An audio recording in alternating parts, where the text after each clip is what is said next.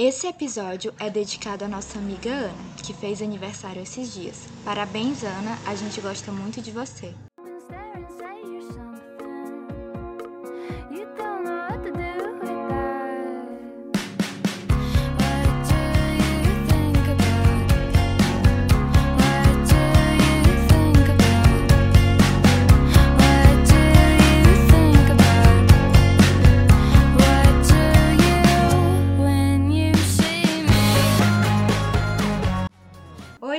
Gente, esse é o Divagando. Eu sou a Bia e eu tô aqui com o Alan. Olá. E hoje a gente vai falar de a nossa querida série Fleabag, uma série que inicialmente não fez tanto sucesso, mas depois acabou ganhando o mundo. Então, Fleabag é uma série britânica que foi criada pela Phoebe Waller-Bridge, que também estrela a série e foi baseada em uma peça que ela fez e tem o mesmo nome. A primeira temporada dessa série foi exibida em 2016 pela BBC e voltou para uma segunda temporada em 2019. A série conta a história da personagem Fleabag, que é a Phoebe, e o nome dela não é meio que revelado. Tem o nome que é Fleabag da série e por isso a gente chama ela de Fleabag. A primeira temporada lida com o luto que a personagem sente após a morte da melhor amiga, que tem muito a ver com a relação dela e com as questões existenciais que ela vive. E também tem a ver um pouco com o luto que ela passa e pelas consequências da perda da mãe dela na vida dela, além dos seus relacionamentos românticos e coisas desse tipo. Já na segunda temporada, os problemas da Fleabag, que já não são poucos, acabam aumentando porque ela se apaixona por um padre. A série ganhou basicamente todos os prêmios que disputou e tá na lista das melhores séries da última década, junto com The Leftovers. Então, Alan, você que me apresentou essa série, quando ninguém mais falava dela,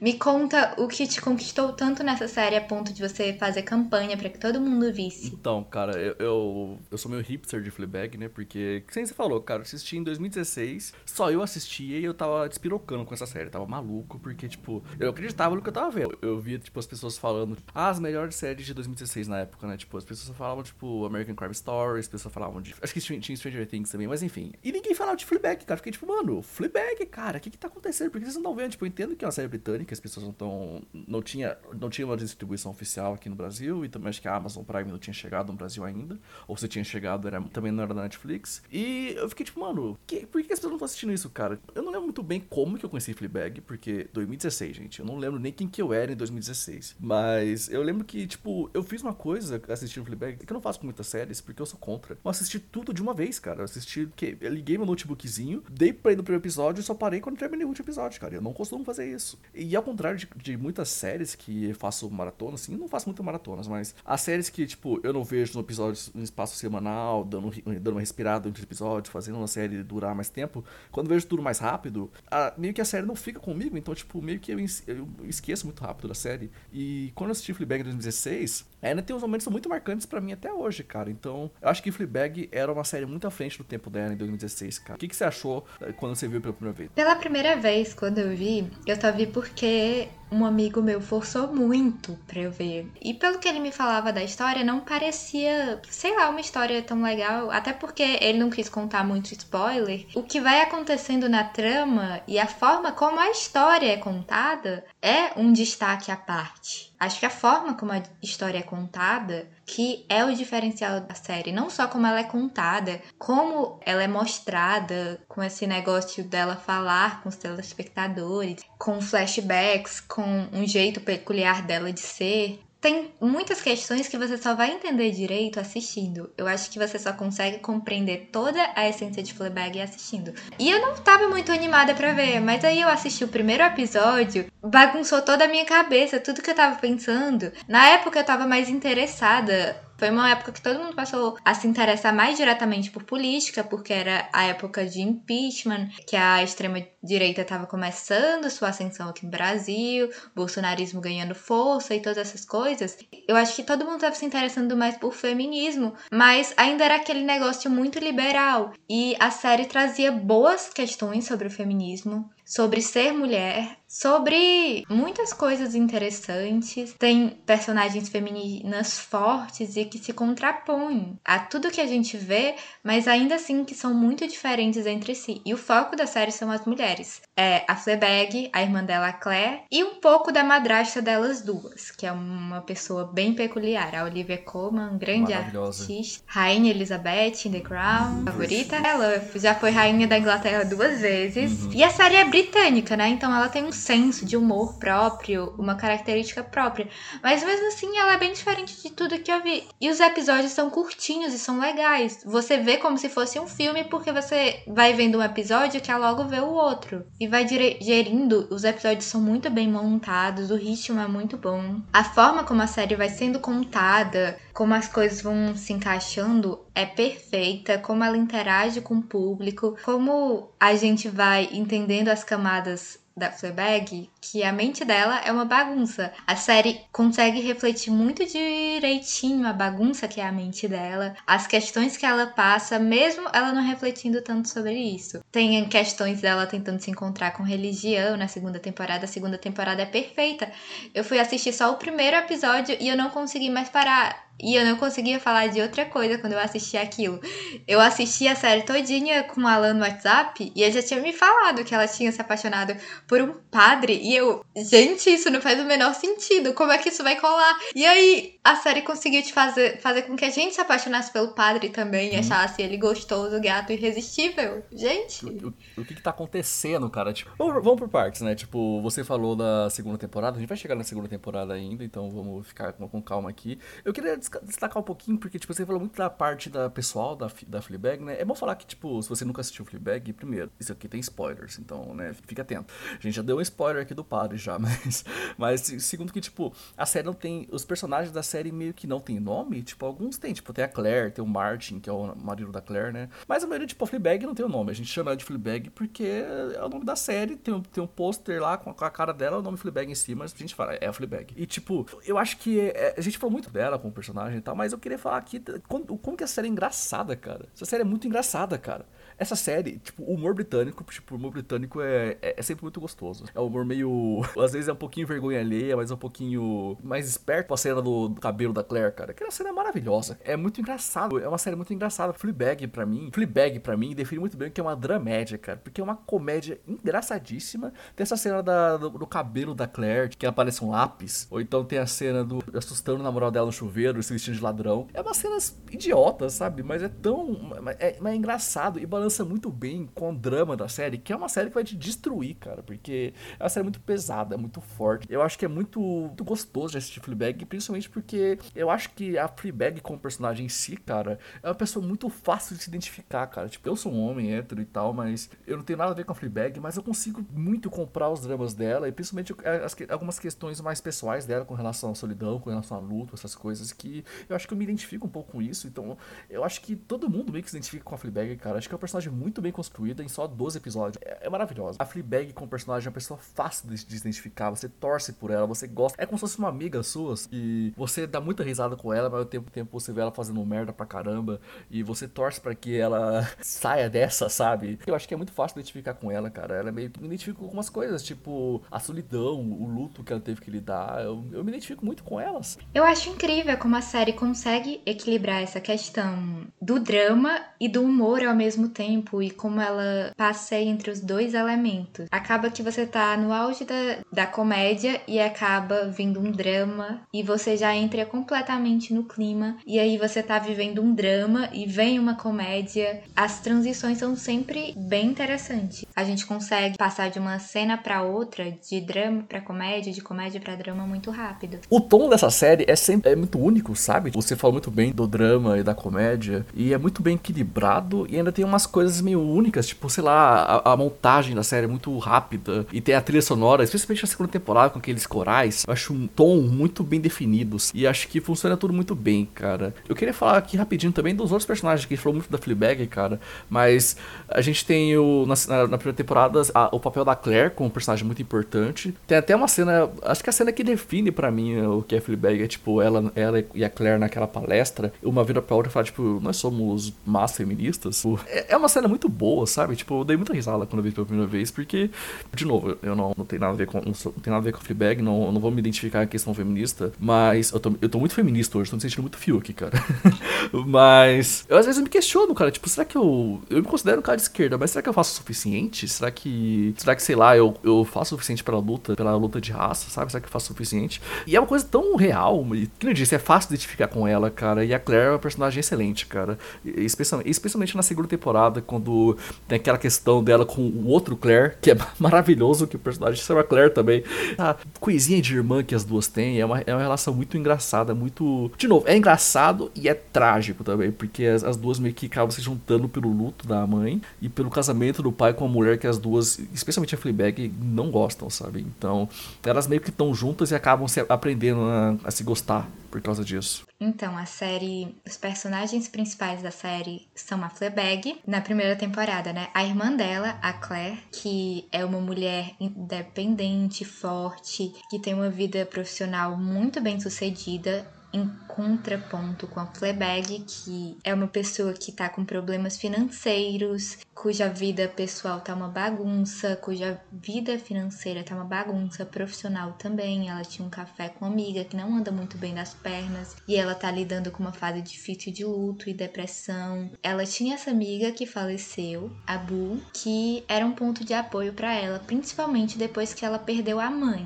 que foi uma perca que a gente não sabe muito sobre a mãe dela, mas foi uma perca na vida dela, da irmã e do pai que alterou profundamente profundamente a dinâmica da família. O pai acabou se envolvendo com uma terceira pessoa, que é um. O pai dela é um cara mais conservador, mais na dele, mais fechado, que não sabe demonstrar os sentimentos e afetos pela filha, pelas duas filhas. E aí ele casa com uma mulher que é completamente livre, é daquelas feministas que gostam de desenhar o órgão sexual feminista feminino em todas as obras. Tem obras muito sexualizadas, obras de nudez e coisas disso e a série meio que brinca com esse A exposição no final da primeira temporada. Arte, ela foca nessa questão de expor o corpo e a série brinca muito com essa questão, essa arte que tá na moda hoje em dia, de explorar muito a nudez e sobre o feminismo dela que é meio estranho. E ela era aluna da mãe da Fleabag, era uma pessoa próxima da família e depois que a mãe morreu, se aproximou do pai. Já foi dando as garrinhas já no velório. E tipo,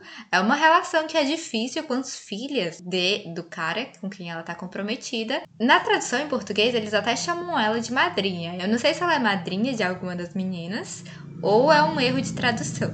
E aí entra essa dinâmica. A Claire, apesar de ser bem sucedida, ela tem um marido que é um lixo. Ele é uma pessoa atrapalhada, cara, muito machista, muito tóxico, mas não é aquele cara assim, ele é asqueroso, mas não é aquele cara que dá medo. Ele é um cara tosco, patético, que dá vergonha alheia. É aquele tipo que você sente vergonha alheia. Ele é um cara que tumultua muito a relação entre as duas irmãs, que acabam ficando mais próximas depois que a mãe morre morre porque o pai é um pouco mais distante, emocionalmente distante. Com essa questão da madrasta, se afastaram ainda mais, perderam a mãe.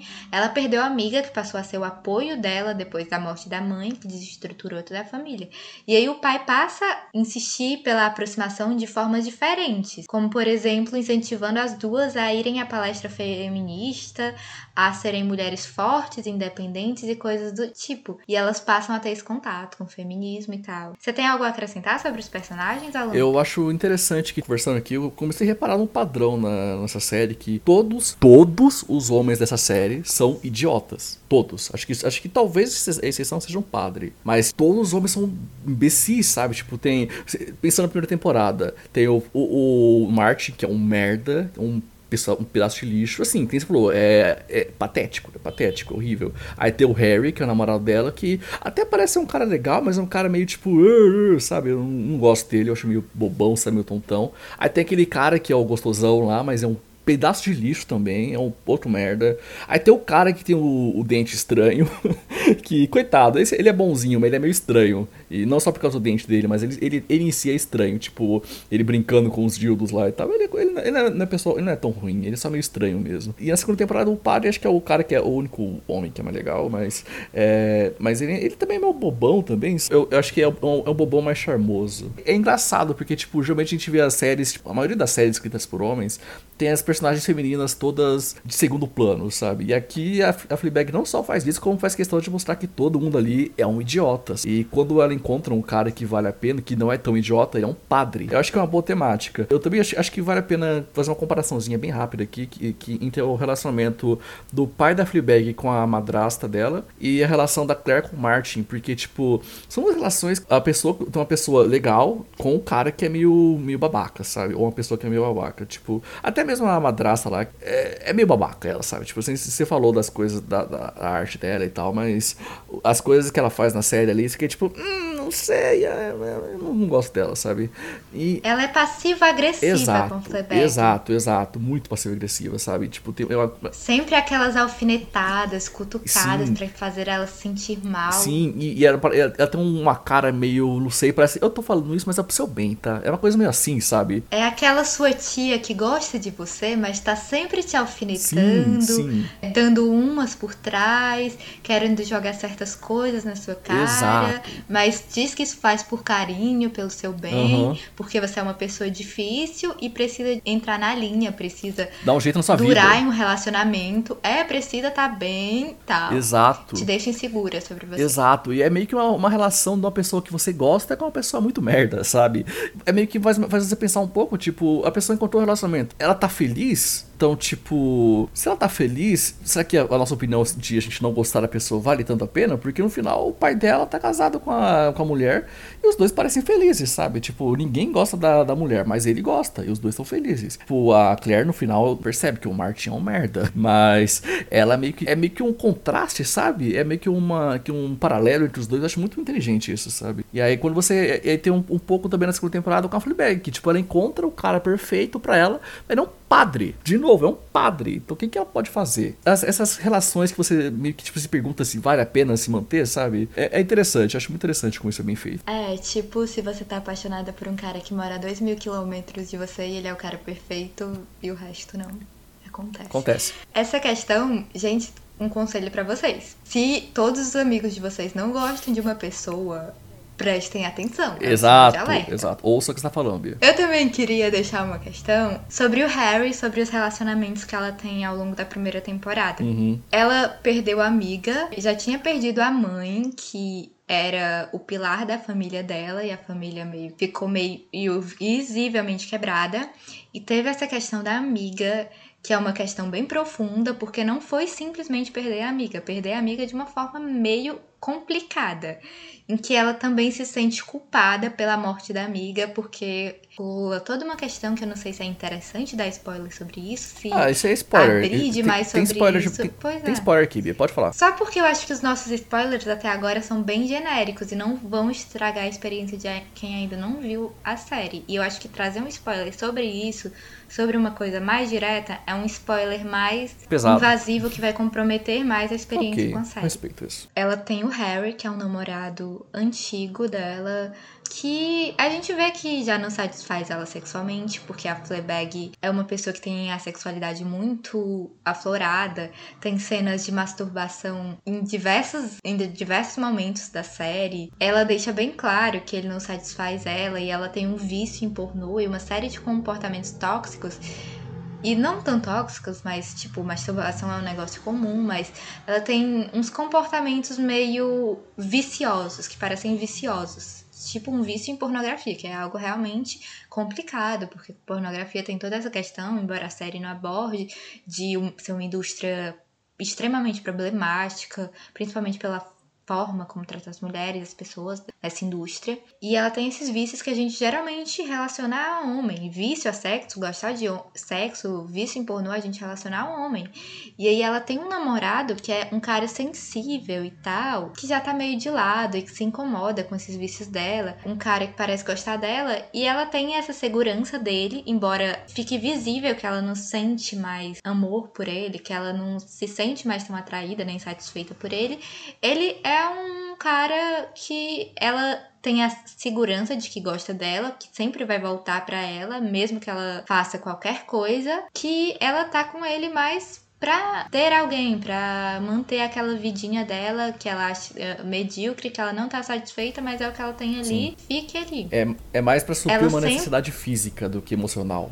É mais ou menos isso. Eu acho que emocional também, porque ela tem ele ali sempre. Talvez seja meio raso. E tem aquele pontinho de apoio, é um ponto raso, mas tipo, é uma relação bem líquida que ele, ela tá ali só porque ela não tem coragem de deixar ele e nem de deixar ele ir. Tanto que é, eles terminam e ela sempre acha que ele vai voltar, porque ele deixa algum um dinossaurinho de brinquedo e acaba sempre voltando. Ela nem liga quando eles terminam. E aí ela diz que ele sempre volta, mas aí acontece que uma determinada hora não vai mais acontecer, ele parte para outra, e aí ela percebe que perdeu até aquilo que estava na mão dela, mesmo que ela não quisesse, não fizesse tanta questão, ela perdeu. E ela se envolve com os caras meio esquisito, sabe? Uns caras que obviamente só querem. Primeiro, uns caras que ela não tá muito afim, outros que estão se aproveitando do fato dela ser mais livre sexualmente e permitir coisas que eles têm mais dificuldades com outras mulheres. E é difícil criar vínculos emocionais e ela tem problemas nessas relações, são pessoas meio complicadas. Ela tem uns problemas, assim. Não sei se eu digo com caráter, mas assim, umas, umas dubiedades morais.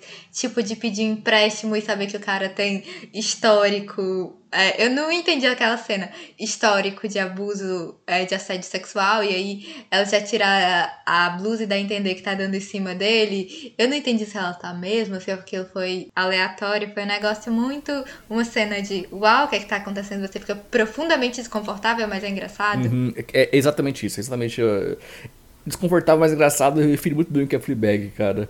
É, você falou do Harry, eu acho que muito. Acho que vale a pena a gente falar, tipo, como a gente encontra ele na segunda temporada. Porque a gente tá pegando leve nos spoilers, então vou só falar isso, que ele tá numa outra situação, né, Bia? E é meio que um choque pra ela que, tipo, mano, o Harry seguiu, sabe? Ela achava que o Harry ia, voltar pra vida dele e tal. E não, cara, tipo, o cara seguiu a vida dele finalmente. E, tipo, ele tá feliz sem ela. Tipo, ela achava que, quando no começo da série, né? A, a Fleabag achava que o Harry ia ser o cara dela, sabe? Tipo, não, ele seguiu a vida dele, a vida dele e tal.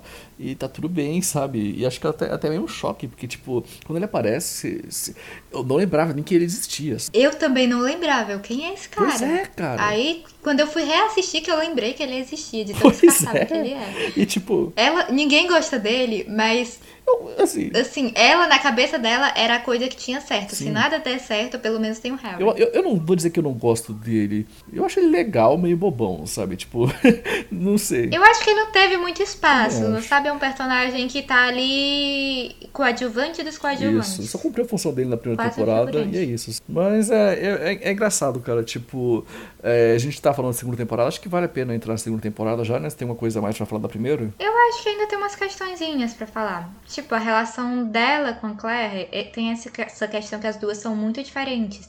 A Claire é uma pessoa muito esforçada, viciada em trabalho, é, que tá num casamento estável e tem um enteado meio esquisito também. E tá, o enteado acaba interferindo na questão dela man, tentar manter o casamento, porque criou um vínculo com o filho do cara, mas o, é uma criança totalmente, é um adolescente totalmente esquisito. Tem essa questão das duas entrarem. A primeira cena das duas se eu não me engano, elas estão numa palestra sobre feminismo. E já é um choque porque a gente está tendo muito contato com o feminismo, que está cada vez mais na mídia e às vezes até vem para a mídia como uma forma de cativar o público, não necessariamente como uma forma de mudar o sistema patriarcal, de mudar o que está acontecendo, é de fazer as pessoas prestarem atenção e mudarem as coisas, mas mais um feminismo liberal que não quer mudar a estrutura, que trata como uma questão individual. E aí as duas entram, estão lá, a palestrante fala quem trocaria um ano da sua vida por um corpo perfeito, uma coisa do gênero. E só as duas levantam a mão e aí elas se sentem péssimas feministas por causa disso. Sei lá, porque meio que parece que a gente saiu de um padrão para um feminismo que impõe outro padrão, que é todo mundo se amar, e as pessoas ficam se sentindo culpadas por não saírem de um padrão e ir para outro, sabe? Imediatamente se amarem, se aceitarem do jeito que é, é por quererem se depilar, por exemplo, por não quererem é, deixar o cabelo natural, coisas bobas assim, sabe? Não é tão, tão relevante para o feminismo em questão estrutural, mas que ainda são questões que incomodam, é, que tem uma pressão, sim, uma pressão machista, uma questão patriarcal, como o, principalmente essas exigências em relação ao corpo que a gente já, já incorporou e é muito tóxico pra gente como mulher, mas a gente não pode chegar e impor que elas, que as mulheres já entrem no, em contato com o feminismo e tenham uma determinada concepção e entrem dentro de outro padrão, de outra caixinha do que é ser uma feminista, um personagem já pronto do que é uma feminista. Isso.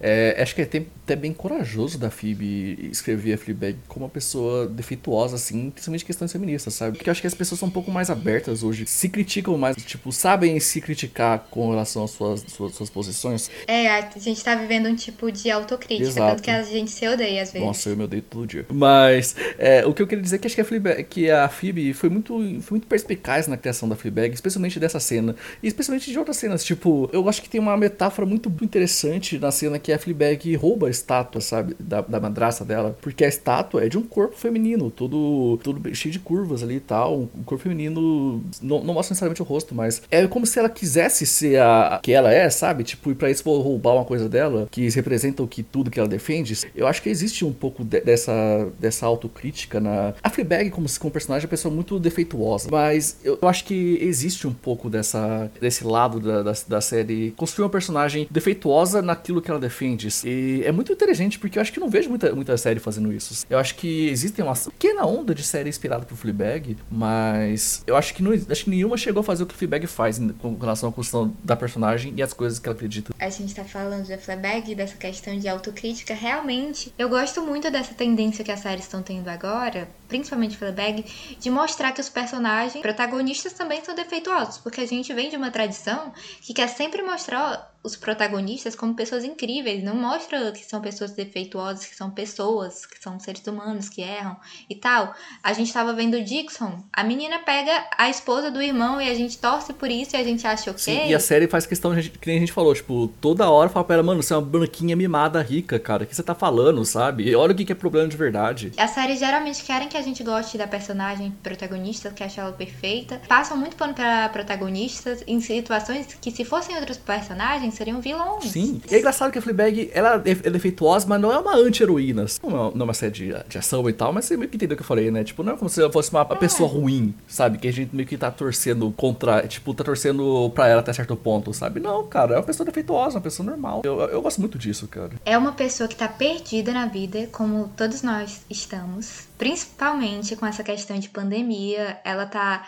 perdida na vida pessoal, na vida profissional, é, na vida familiar, em todas as esferas da vida dela, até como feminista, porque ela se sente que não tá sendo a feminista que ela deveria ser, não tá sendo a mulher que ela deveria ser, porque parece que meio que existe uma visão, às vezes, do que deve ser uma feminista, e se você não se encaixa nisso, você se sente mal por isso. Hoje em dia a gente tem muitas expressões externas para ser politizado, para estar tá sempre se informando, para ser uma mulher que trabalha, para ser uma mulher que é independente, para ser uma mulher que dá conta de tudo. É muito difícil você viver hoje em dia como mulher, sabe? Porque são muitas imposições, são muitas cobranças que só se amplificam. Às vezes, esse feminismo que é mais liberal, de querer que a mulher seja independente e tal, é importante, é, mas às vezes também essa visão impõe uma autocobrança da mulher de ter que fazer mais de uma coisa, de não poder só, de não poder só ficar em casa e cuidar dos filhos, ter que ter uma vida profissional. A mulher que tá cuidando dos filhos, às vezes não se sente boa o suficiente porque não tá trabalhando, ou a mulher que tá trabalhando, às vezes não se sente uma mãe boa o suficiente porque tem que lidar com o trabalho e tem a sobrecarga entre as duas coisas. A Fleabag tá totalmente perdida entre a vida dela. A Claire, mesmo tendo uma vida equilibrada, tá no casamento infeliz, não sabe como sair daquela relação. E elas passam por várias questões de se questionar o que estão fazendo da vida dela, embora em situações diferentes, acabam que estão em questões parecidas. E a série é ela tentando se entender, tentando se encontrar, coisa que todo mundo tá fazendo. Eu acho que por isso todo mundo se identifica tanto. E ela sendo colocada de frente para os erros, para os problemas dela, para as atitudes dela que resultaram no atual estado da vida dela, em como mudar aquilo que ela não consegue. É toda uma atmosfera muito interessante de autoconhecimento, de autorreflexão, de você ver que ninguém é perfeito, que você não é perfeito, que sua vida não é perfeita, mas que talvez a vida das pessoas à sua volta, as pessoas à sua volta também não sejam perfeitas e também de você se importar mais com as pessoas, porque elas também estão passando pelos seus dilemas. Sim. Eu acho que é muito justo dizer que no final da temporada, no final da, no final da série, a Fleabag é uma pessoa melhor, sabe? Eu acho que ela aprendeu muito, porque muito dos problemas dela tem a ver com solidão. E muito dos problemas com solidão tem a ver com o fato dela ser muito carente emocionalmente, sabe? Ela tem que a, a, ter algum, algum, homem do lado dela, tem satisfazendo ela para que ela possa ser feliz de verdade. E acho que no final da, da, da série, quando ela se apaixona pelo padre, tipo, o padre meio que fala pra ela, mano, vai passar. Ela meio que começa, na minha visão pelo menos, né? É um final muito, é um final aberto. Mas na minha visão, ela entende. Agora eu vou ter que viver sem esse cara talvez nunca mais tenha que vou conhecer alguém que nem ele, mas com ele pelo menos eu aprendi que é isso que eu preciso, sabe? Que tipo, é esse, esse eu preciso de alguém que me respeite, que goste de mim. Eu acho que é, acho que no final, assim, na minha visão, pelo menos no final ela pega, ela aprende um pouco disso. O que você acha, Bill? Eu acho que realmente, além de tudo, ela lida com tudo isso sendo uma pessoa muito solitária, porque ela tem uma irmã com quem ela se dá relativamente bem, mas que acaba sendo afastada dela por questões alheias à vontade dela, porque por uma falha de comunicação, de confiança, por um marido manipulador e detestável da irmã, é que colocou ela em uma situação muito difícil. O marido deu em cima dela e disse para a irmã dela que foi a situação inversa. E como a Fleabag é uma pessoa muito problemática, a irmã teve dificuldade no que acreditar. E aí as duas vão para um retiro, mas não conseguem se comunicar direito. Ela é uma pessoa tão solitária que ela acaba se aproximando do cara do banco que ela se envolveu em uma situação desconfortável, o cara que tinha acusações de assédio. Ela meio que forçou para conseguir um empréstimo em cima dessa situação? Foi uma coisa questionável? E aí eles acabam se aproximando como amigos, e ela realmente é uma pessoa muito carente, porque ela perdeu a melhor amiga dela, ela perdeu a mãe, e ela tá solitária tentando lidar com as questões. E como ela tem su procurado suprir isso é através de sexo, através de relacionamentos. E aí ela encontra um padre e também, de certa forma, a religião. É muito engraçada a cena que ela lê a Bíblia. Ela não tá necessariamente interessada na religião, mas com uma forma nova de ver o mundo, de dar propósito à vida dela em meio a essa solidão, em meio a esse luto. E ela conhece esse padre, conhece uma pessoa diferente.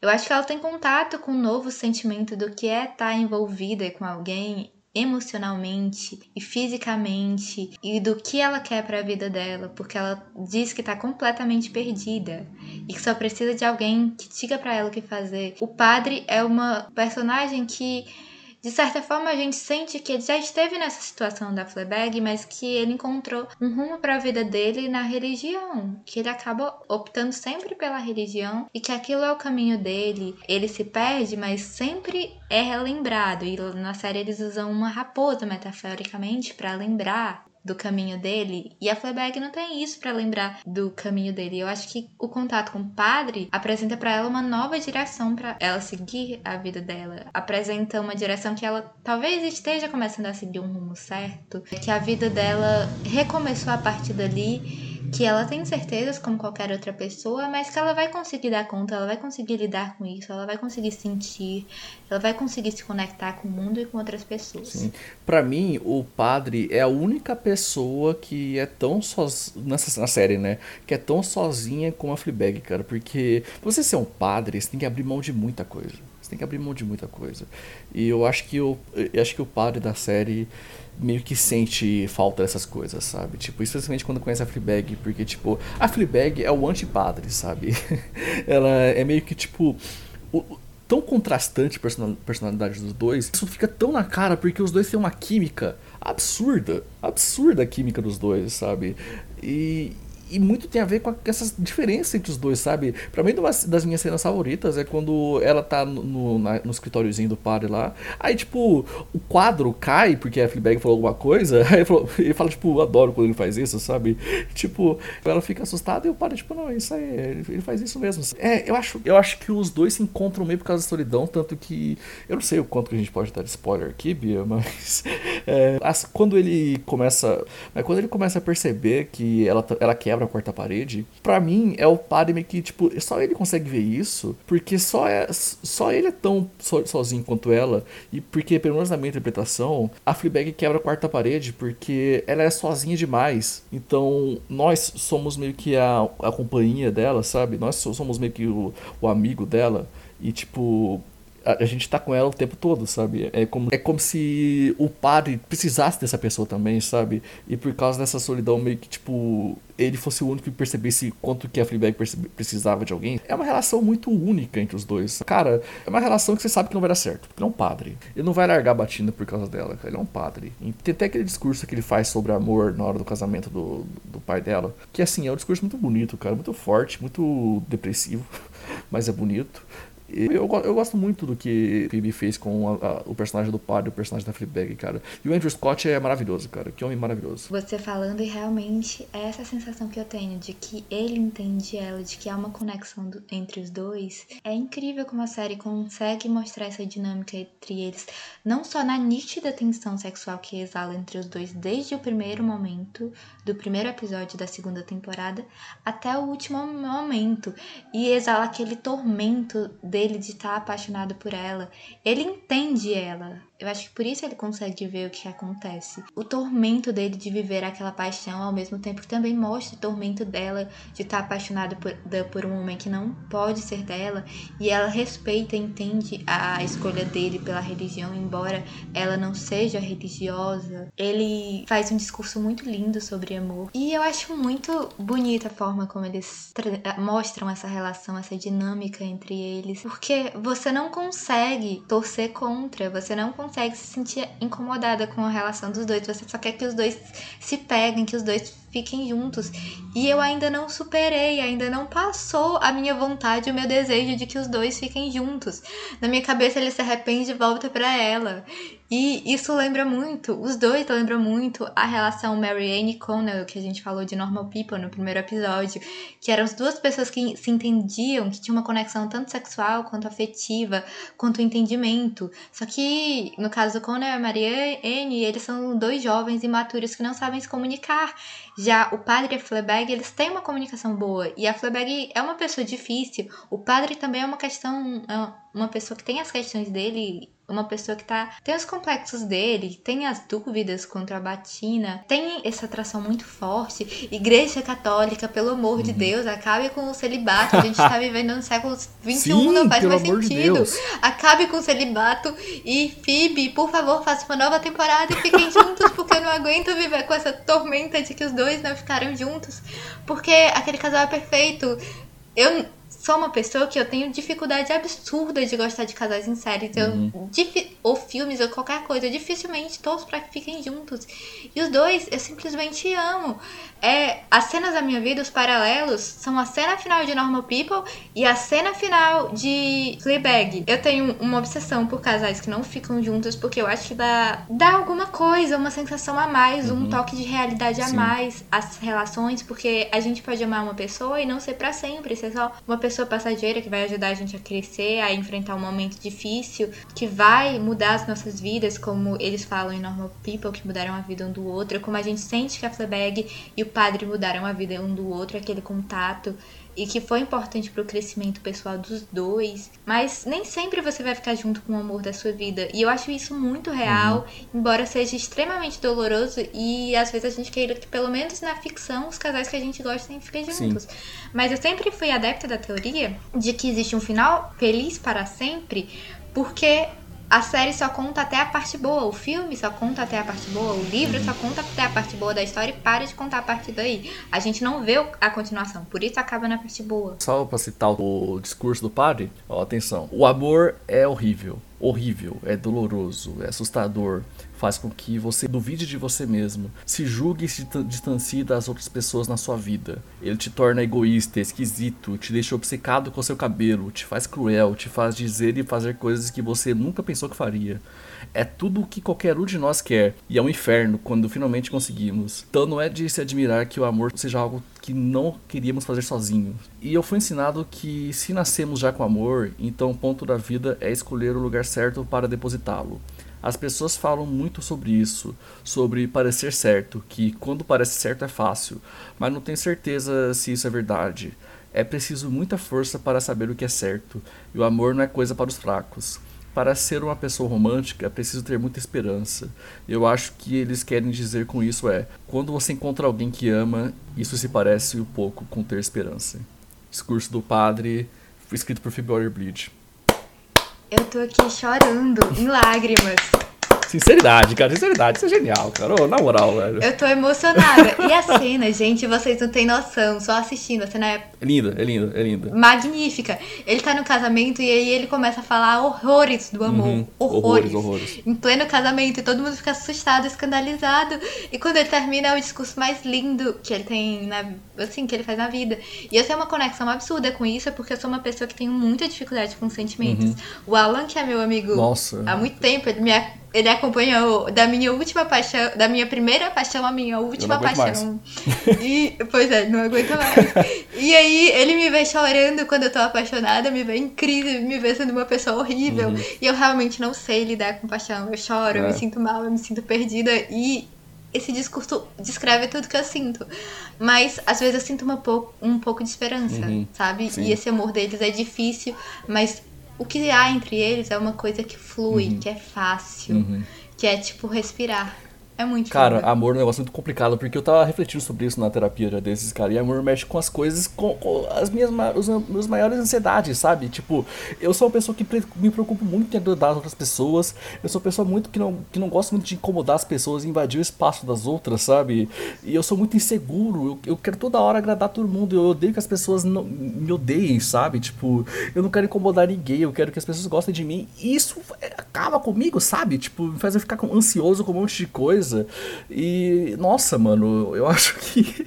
Eu, eu não sei, às vezes eu penso, tipo, mano, acho, acho que não vai dar certo pra mim nunca, sabe? Porque são, são as coisas que me fazem pensar e não parar de pensar e fico, mano, a Bia sabe, a Bia sabe como eu fico quando eu tô interessado por alguém, sabe? É, eu não vou entrar muito em detalhes aqui, mas é, recentemente eu, eu fiquei, tipo, eu acho que eu tô interessado nessa pessoa, Bia. Mas aí, tipo, eu fiquei, tipo, mano será mesmo? Será que eu tô interessado? Será que vale a pena? Será que eu vou ser uma, vou ser uma pessoa horrível por causa disso? Eu fico, eu fico, mano, eu fico criando situações e situações na minha cabeça. E é desgraçante, cara. É horrível. É horrível. É horrível, é, horrível. é péssimo. Eu acho que a coisa que eu mais disse, assim, essa semana é que eu odeio estar apaixonada. Sério, eu odeio. É tudo que você quer quando você não tem mas quando você tem é um pesadelo. Isso. Tudo que você quer é voltar para o tempo que você não estava apaixonada. Eu já fui uma pessoa que, sabe, eu vivi muito de boa, sem me envolver com ninguém, uhum. sem me apaixonar, sem esse sentimento. E é, eu acho que a Fleabag tem um pouco disso. Ela não. Eu acho que passa pra gente que ela não acreditava no amor, uhum. não acreditava que se fosse se envolver naquele nível com alguém, ela acreditava mais no negócio carnal, sexual e tal. E ela tem essa tensão sexual com o padre, mas eu acho que ela descobriu que é possível sim. sim, gostar de uma pessoa da forma como ela gosta do padre. E ainda mais é comparado é com, com o que ela tinha com o Harry, né, cara? Que é o, contraste, né?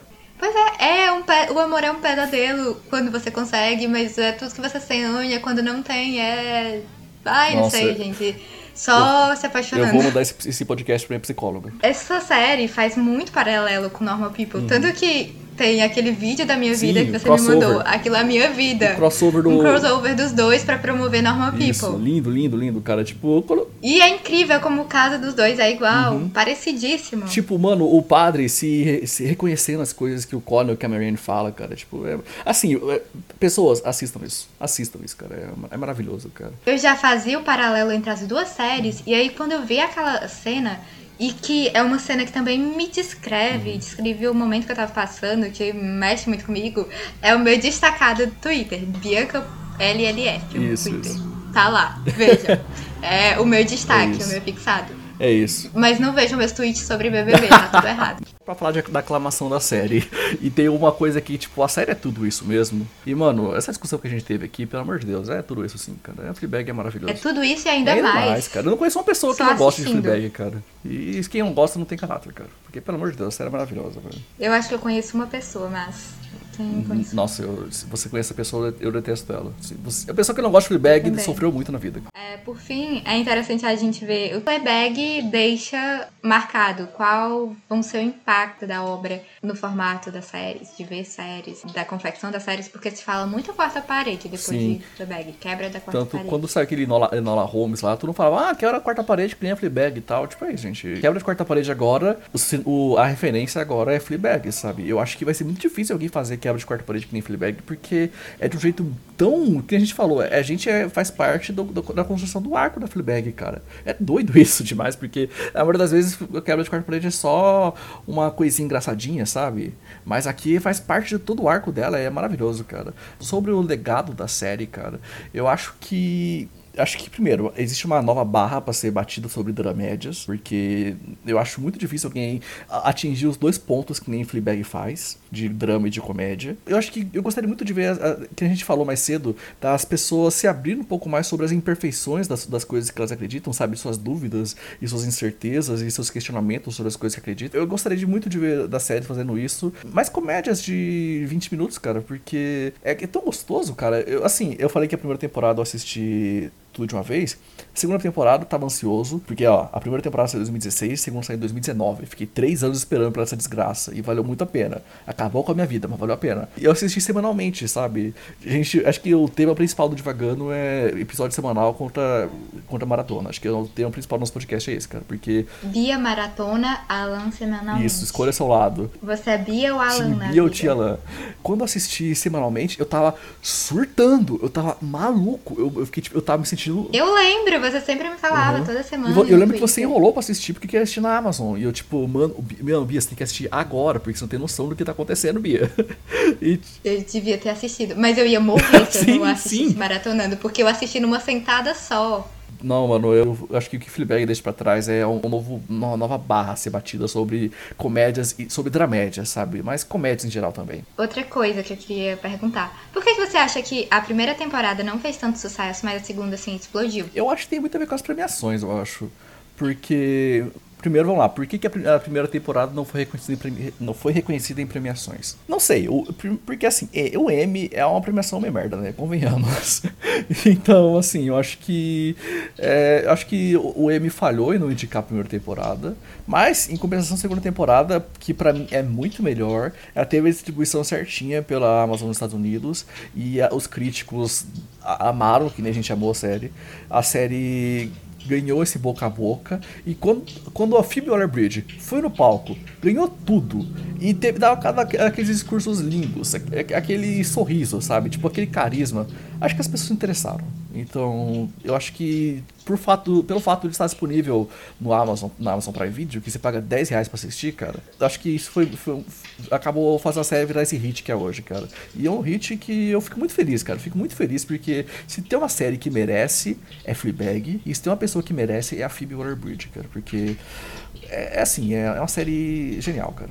Eu acho que a popularidade do Amazon Prime Video fez também muita diferença pra popularidade de Fleabag, porque é um serviço de streaming que já tá bem popular. Não tão popular quanto a Netflix, mas é bem popular e é acessível, o preço é bom. Eu acho que é o segundo serviço de streaming mais assinado do mundo.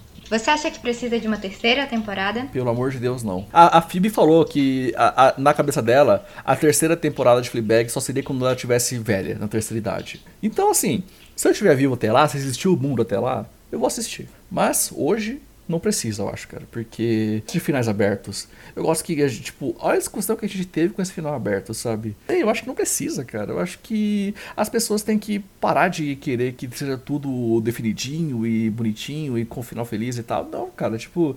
Eu tô feliz assim, cara. Na minha cabeça, a Fleabag vai sempre lembrar do, do padre, mas seguiu a vida, cara. E eu acho que é isso, sabe? Por mim não precisa. O que, que você acha? É, assim como Normal People, eu acho que não precisa. Mas, Porém. contudo, todavia, Se fosse para os dois ficarem juntinhos e mostrar o amor e a atenção entre eles, não sei se teria uma má ideia. Tipo, eu não sei se você acompanhou a trilogia antes. Não, não é, antes do amanhecer, antes do pôr do sol, antes da meia-noite.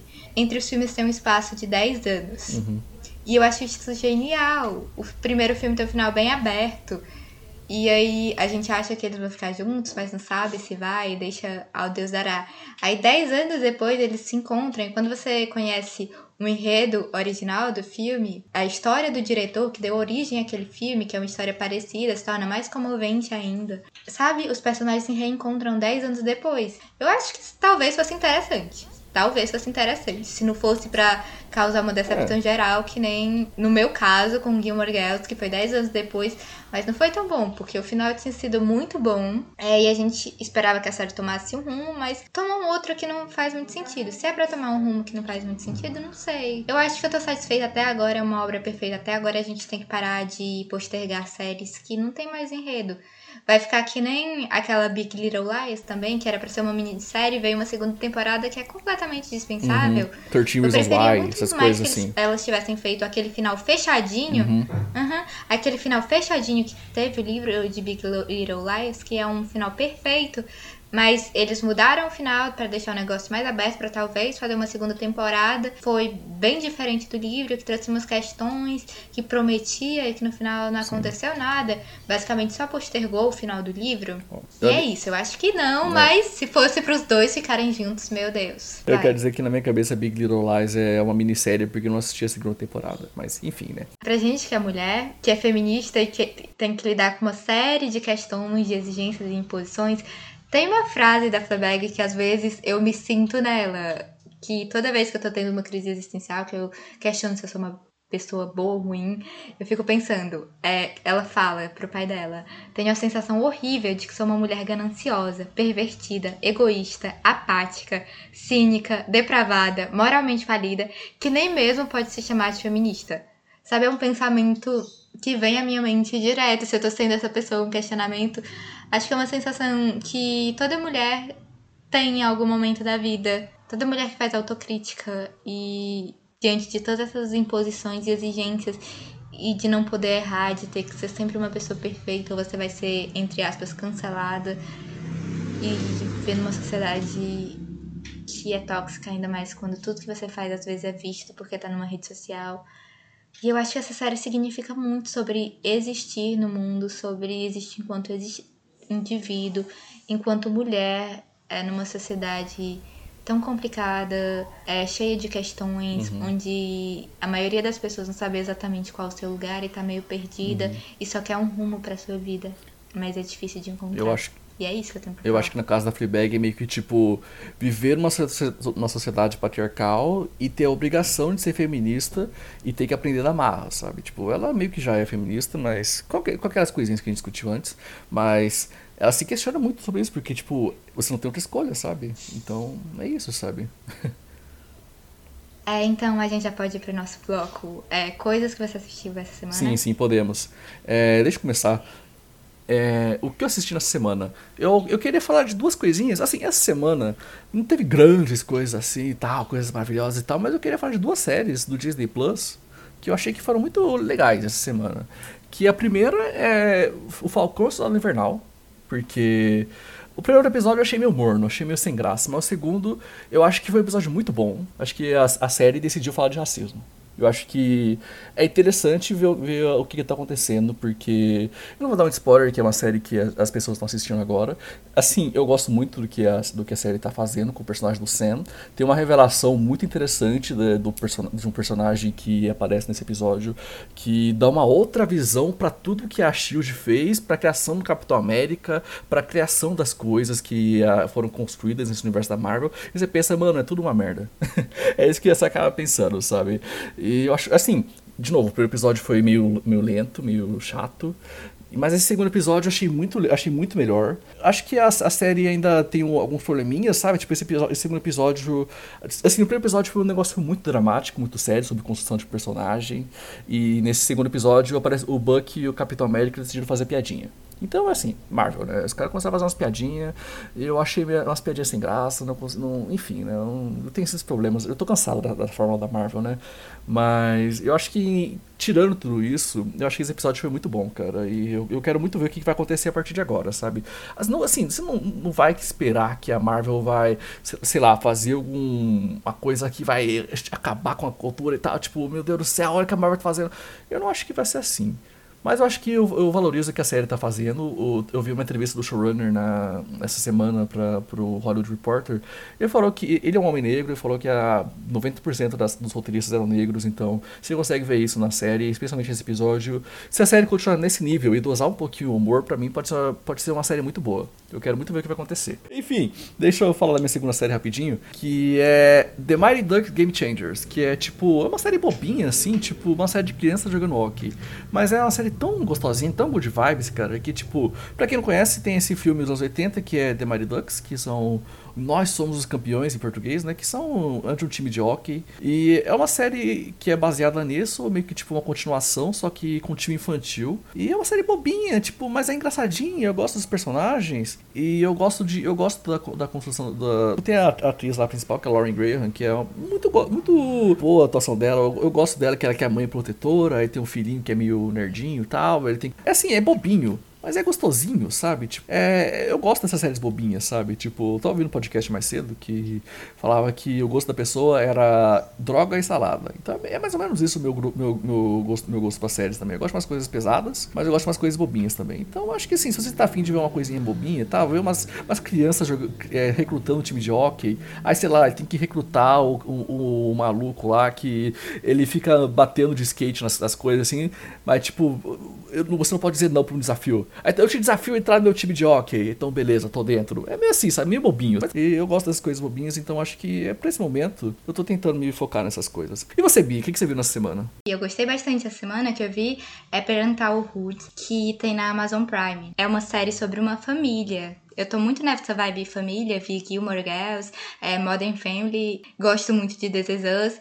E é uma série mais drama, não é tão leve quanto é, Modern Family ou como Gilmore Girls, é mais pesadinha, mas também não é tão dramática quanto é This Is Us. É uma série interessante, gostosinha, divertida.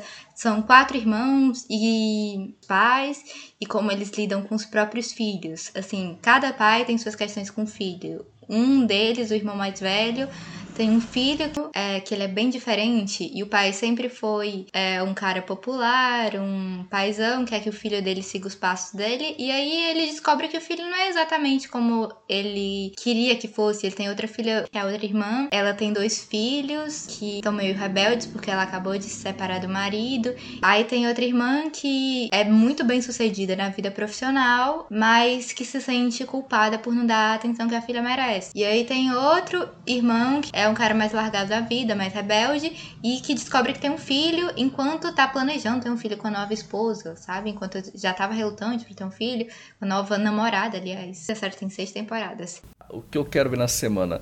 Tem uma série do que vai estrear nessa semana no HBO Max, chamada Made for Love. Que é uma série que eu vi o trailer e falei, hum, interessante, cara, interessante que é uma série estrelada pela Christine Milioti, que as pessoas conhecem como a Mother de How I Met Your Mother. E ela tá naquele filme que ano passado, Palm Springs. E, enfim, ela, eu gosto muito dela. E ela meio que, tipo, é uma, é uma série meio Black Mirror, vamos dizer assim, que agora tudo quer imitar Black Mirror. Mas é meio que, tipo, eles, eles meio que. Parece que sim, tem um algoritmo lá que disseram que eles são o casal perfeito. Que ela e o cara, né? São um casal perfeito. E eles vão se amar e tal. Aí ela percebe que, tipo, não, mano, você é um merda, eu quero sair daqui, sabe? Aí ele meio que implanta um chip na cabeça dela. E aí, tipo, ela, ele fica meio que vendo tudo que ela vê, fica monitorando ela. E ela quer sair disso, sabe? Então, assim, é, parece tipo. É uma comédia, né? É uma comédia e me parece um, um, uma metáfora para relacionamentos abusivos e afim. E parece interessante, cara. Eu tô interessado, eu quero muito. Eu acho que a HBO Max extremamente tem, tá tendo um bom ano, sabe? Teve Generation, que eu tô gostando, teve o Snyder Cut, que eu gostei, e teve uma série que lá fora tá todo mundo amando, que, é, que se chama It's Assim, que estão dizendo que é a melhor série do ano. E eu tô esperando a HBO Max chegar para ter uma coisa para assistir quando, quando a HBO Max chegar para poder assistir. Mas eu tô interessado em Made, for, Love, for Love, porque eu. Eu não sei, achei uma premissa interessante, eu gostei do trailer. Pode ser que seja uma bomba, mas eu, eu, eu tô interessado. E você, Bia? O que você é interessado em ver nessa semana? Eu tô interessada em ver The Americans, que é uma série sobre ah! vivendo nos, é, nos Estados Unidos. É uma série premiada, uma série que pouca gente assiste, assim, do meu meio, do, entre os meus amigos, mas pareceu uma série tão interessante. Eu vi o primeiro episódio. Mas é, eu assisti The Americans inteiro, posso falar pra você que é uma série espetacular. Eu acho que é uma série muito regular, sabe? Tipo, dificilmente você vai ver um episódio ruim de The Americans. Acho que a quinta temporada é mais fraquinha, mas eu acho que é, dificilmente você vai ver um episódio que, tipo, não agrega em The Americans, sabe? É uma série. Acho que, assim, a, a gente falou mais cedo que da, da, da lista do Metacritics de melhores séries da, da década. E o Metacritic, para quem não sabe, pegou um monte de listas Quando de Quando acabar, a gente pode década. fazer um episódio de The Americans. Eu não sei se tem memória boa o suficiente para isso, mas eu vou tentar, vamos tentar. O Metacritic que a gente falou, né, pegou uma lista de, das melhores séries, da, de, de, das melhores, das listas de melhores séries da década. The Americans estava no top 10 lá. Então acho que, assim, é uma série que é incrível, sabe? Eu acho uma série muito, muito boa, muito regular. Eu acho que a Carrie Russell, como, como a menina lá, esqueci o nome dela, Carrie Russell, espetacular. A, a atuação dela muito boa e a atuação do do, do rapaz também, o marido dela, incrível também. Eu acho, acho uma série muito boa, muito boa. Tô feliz que você tá vendo, porque eu, eu enchi seu saco também pra ver. Acho não marido tanto. dela que é marido dela, inclusive. É, o marido dela que é o marido dela. Mas ele é importante também, ele é importante pra série. Então, gente, eu acho que sim, eu tô satisfeita por aqui. Até o próximo episódio, galera. Obrigada por ouvir. Beijão pra vocês até semana que vem. Tchau, gente. Tchau. Ela me achou muito engraçado. Ele falou, falou e eu fingi que ri. A blusa dela tava do lado errado. Ele adorou o jeito que eu me vesti. E foi assim que eu vi que a vida colocou ela pra mim